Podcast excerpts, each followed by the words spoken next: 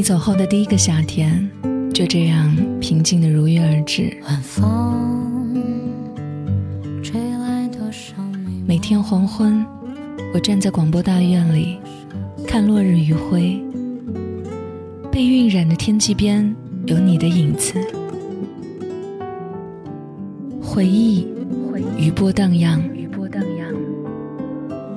最后，送走你带我看的夕阳，你带我看的夕阳。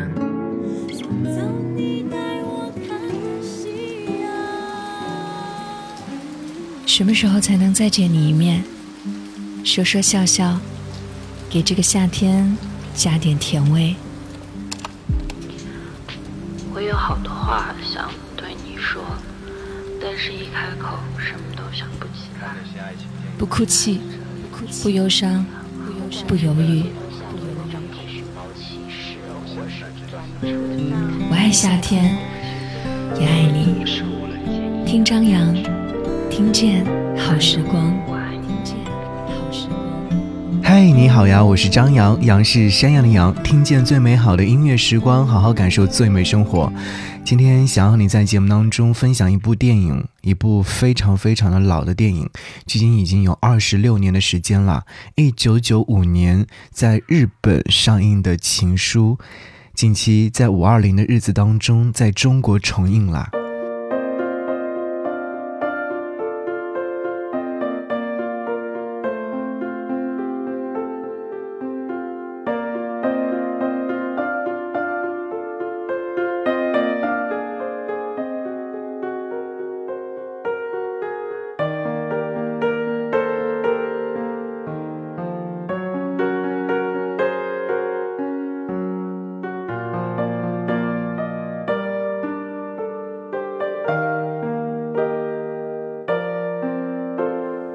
刚才听到这段旋律是在电影当中作为配乐所呈现的，有没有觉得听到这段旋律的时候，就会一下子让你回到了看这部影片的美好时光？看这部影片是和朋友一起去看的，在看的过程当中，其实有一些嗯模模糊糊的，然后后来再看到后半部分的时候，才知道原来是这样的剧情。这部电影是来自于岩井俊二。导演来指导的，在九五年的时候就上映了。这部被网友们称作“五二零”和“五二一”去观看再合适不过的电影。尽管已经过去二十六年了，但每每听到那句“你好吗？我很好”时，眼泪还是会不争气的流了下来。提到这部电影重映时，岩井俊二这样说道。这部电影对我来说是难以忘怀的，这是我第一部公映的长篇电影，也是我第一部真正的电影作品。现在回想起来，期间也经历了许多辛苦的时刻。这次重映能够让更多人有机会看到这部电影，我感到非常高兴。此刻想要你来重温一下这部电影所讲述的故事梗概，是失去了未婚夫。藤井树的渡边博子无法抑制住内心的思念，他按照藤井树少年时的地址寄出了一封天国的情书，但是他却意外收到了回信，于是呢，一段隐藏多年的纯真爱情故事也就此展开了。看过这部电影的观众不仅仅会记住渡边博子和藤井树之间的种种故事，也会记住小樽的美丽雪景，后来也是成为了很多人向往的地方。因为那些雪花似乎能够隔着屏幕飘进大家的心中。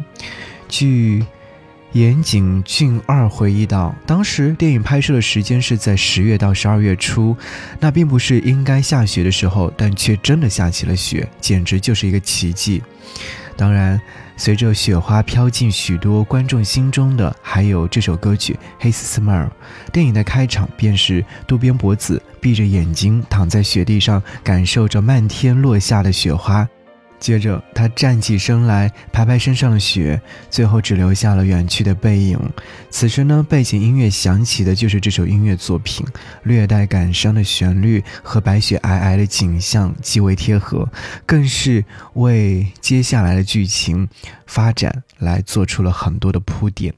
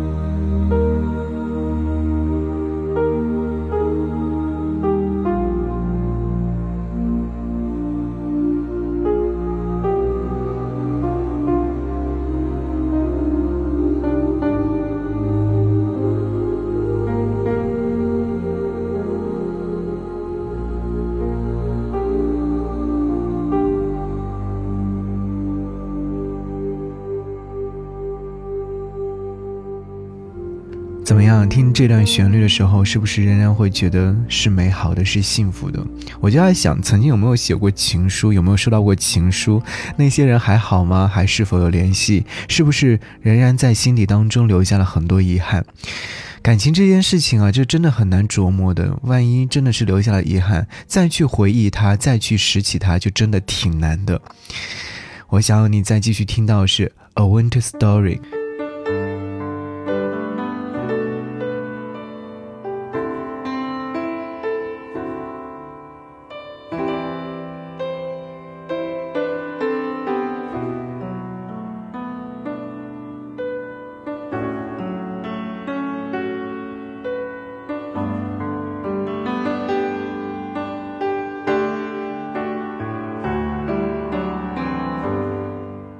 这首音乐作品也是让很多的观众单曲循环的经典配乐，伴着那种缓缓的钢琴伴奏，同样也是将那种深刻的爱恋娓娓道来。另外，为了纪念这次重映，岩井俊二，呃，邀请曾经作为电影插曲的钢琴演奏者木野由一。重新演绎了这首《A Winter Story》，不同于之前的版本，岩井俊二这次融入了吉他的元素，也使得这首音乐作品，嗯，增添了别样的温暖。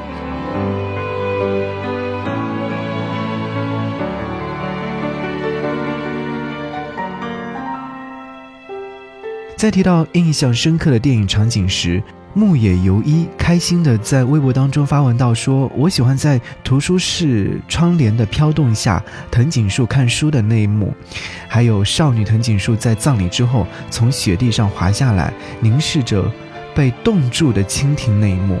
不，不止这两幕，喜欢的场景实在太多了。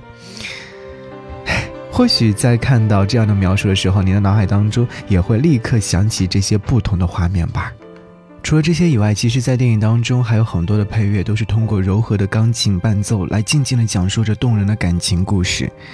特别是在深夜独自聆听的时候，也会把人带到那个飘着雪花的小樽，宁静而美好。正如有位网友在评论区当中说到的那样，这张原声带陪伴了我好多个夜晚，缓解了内心的不安和焦虑，非常治愈。不知道你在看这部电影的时候是否重新感受到了爱情的模样，但无论如何，都要记得曾经经历过的这份美好，并且深深的藏在心里。生命是短暂的，而爱情是永恒的。有一个可以思念的人，就是幸福。这份难得的幸福，希望你也可以拥有。